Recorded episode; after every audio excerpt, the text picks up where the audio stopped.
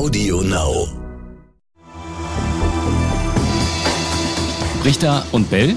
Wirtschaft einfach und schnell. Und auch heute im Corona-Modus. Herzlich willkommen, Raimund Brichter. Wie immer bei mir, aber auch heute nur am Telefon. Grüß dich, Raimund. Grüß dich, Etienne. Und für die, die es noch nicht wissen, Sie sind bei Brichter und Bell Wirtschaft einfach und schnell in diesen außergewöhnlichen Zeiten auch von außergewöhnlichen Orten. Etienne ist zu Hause und ich bin gerade nach der Sendung hier in einen Raum gegangen. Wenn es ein bisschen hallig klingt, ist das der Grund. Und wir machen das Ganze jetzt hier per Telefon. Und es gibt wie immer einiges zu besprechen. Corona hält die Wirtschaftswelt in Atem, allem voran natürlich auch die Börsen. Vielleicht steigen wir damit mal ein, Raimund. Ähm, es hat sich ein bisschen entspannt, wobei jetzt der Freitag war wieder für viele Anleger zum Vergessen. Aber die Wall Street hatten, hatte die besten drei Tage seit 1933. Du hast ja vor einer Woche im Podcast schon mal den großen Crash, die Weltwirtschaftskrise angesprochen. Das war ja ein paar Jahre davor, aber das passt ja so ein bisschen, oder? Da bist du ja schon mal drauf eingegangen. Ja, das passt natürlich. Und wir wissen, äh, wenn es solche Crashs gibt, dann gibt es immer heftige Gegenbewegungen. Wir haben das auch schon mal diskutiert. Es ist der Tennisball-Effekt. Und auch wenn es dann wieder ähm, Rekorde gibt, äh, beste drei Tage seit so und so viel äh, zig Jahren, es ist nichts anderes. Es muss, wenn es runtergeht, auch wieder nach oben gehen. Und die entscheidende Frage ist aber dann, ähm, ob dann der Crash tatsächlich schon zu Ende ist, wenn es jetzt wieder runtergeht, oder ob es dann nochmal auf neue Tiefstände absagt. Das müssen wir abwarten. Ich denke mal, meine Einschätzung, es müsste jetzt erstmal für eine weitere Erholung auch unter großen Schwankungen reichen, aber das schauen wir mal. Über das Helikoptergeld haben wir auch schon mehrfach gesprochen. Äh, da gab es einen ganz spannenden Punkt, ähm, einen Gesetzentwurf, dass die US-Regierung zwei Platinmünzen prägen lassen möchte, die jeweils eine Billion Dollar wert sind. Dafür sollen sie dann bei der Notenbank äh, wiederum das Geld ausbezahlt bekommen, wobei die Regierung dafür eigentlich gar kein Geld äh, einfach mal schaffen.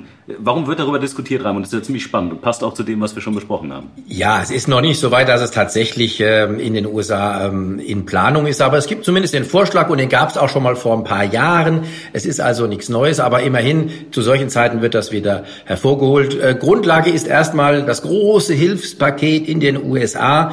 Wir hatten im letzten Podcast noch von einer Billion Dollar gesprochen. Kurze Zeit später kam raus, ach, es könnten doch bis zu zwei Billionen Dollar werden in den USA. Das Paket ist jetzt mehr oder weniger auch in den USA beschlossen und im Zuge dieses Pakets kam dann eben wieder diese Idee mit diesen zwei Münzen.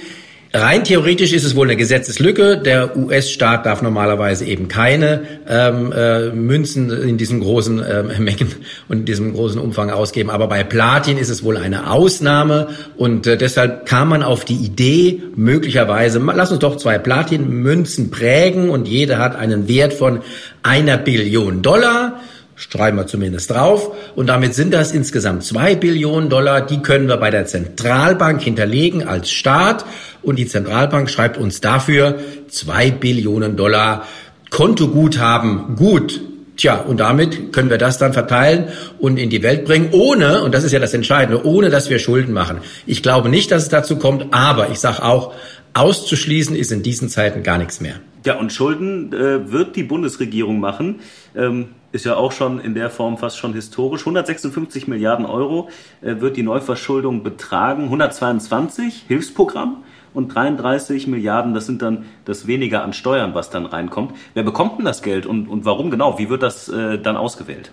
Also dieses Hilfspaket, was die Bundesregierung beschlossen hat, ähm, hat ja insgesamt auch einen viel größeren Umfang eben von äh, mehr als 700 Milliarden Euro. Ihr merkt schon da draußen, wir, wir schlagen hier Zahlen in, in die Welt. Also da kann einem echt, können einem echt die Ohren schlackern. Aber es ist nun mal so, es geht hier tatsächlich nur noch um Hunderte von Milliarden oder sogar um Billionen. Und die Bundesregierung hat ja bisher immer die Schuldenbremse ganz hoch gehalten, im Grundgesetz verankert.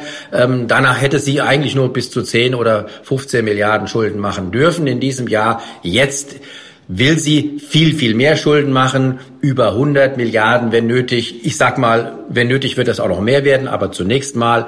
Und äh, damit, dafür muss halt die Schuldenbremse außer Kraft gesetzt werden. Das ist jetzt erledigt.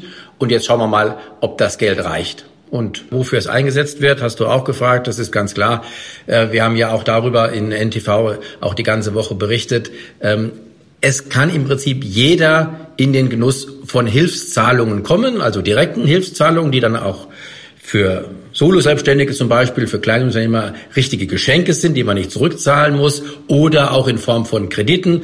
Krediten nützen natürlich äh, vielen Unternehmen und auch kleinen Leuten nichts, wenn sie die zurückzahlen müssen wieder. Aber das wird ein, muss man ausbalancieren und es geht dann auch theoretisch hin bis zu möglichen Staatsbeteiligungen. Das kennen wir ja noch aus der Finanzkrise. Da hat sich der Staat zum Beispiel an der Commerzbank beteiligt. Ähm, solche Beteiligungen können jetzt, wenn es Not Mann ist, durchaus auch bei anderen Unternehmen ähm, gemacht werden. Und dann hat eben der Staat zumindest einen Anteil, wenn nicht gar die Mehrheit. Das muss man dann sehen. Tja, Schulden, Schulden, Schulden. Das ist, glaube ich, äh, das große Oberthema als Reaktion auf diese Krise. Äh, wie kann man denn im Prinzip am Ende gewährleisten, dass auch die Länder, denen es im Moment sowieso schon finanziell nicht so gut geht, Italien oder auch Spanien, dass die diese Schulden wieder komplett zurückzahlen und ähm, kann es nicht sogar dazu führen, dass sie am Ende pleite gehen? Ähm, gar nicht. Italien wird die Schulden nicht zurückzahlen können, das ist ganz klar. Und welche Folgen hat das? Ja, ja sie müssen erstmal wahrscheinlich vergemeinschaftet werden, also innerhalb des zunächst Euroraums, möglicherweise auch innerhalb der EU. Ähm, da gibt es ja die Idee, dass man auch äh, sogenannte Eurobonds ausgibt, was jetzt auch wieder umstritten ist und einige Länder wollen das noch gar nicht. Es gibt andere Hilfsfonds, die man noch anzapfen kann, zum Beispiel den ESM-Fonds, der damals ja im Zuge der ähm, Euro-Finanzkrise gegründet worden ist. Da gibt es noch Milliarden, die zur Verfügung stehen. Sie stehen an, eigentlich nur ähm, für Euro-Länder zur Verfügung. Natürlich, Italien ist ein Euro-Land, aber äh, eigentlich sollte dieser ESM-Fonds ausgeweitet werden, dann wahrscheinlich jetzt auch für, für die ganze Euro Europa, für die ganze EU. Das muss man sehen, da gibt es auch rechtliche Hürden. Auf jeden Fall Italien wird das Geld, was es jetzt zusätzlich noch, Italien ist ja schon hochverschuldet, was es jetzt noch zusätzlich aufnimmt, höchstwahrscheinlich nicht zurückzahlen können.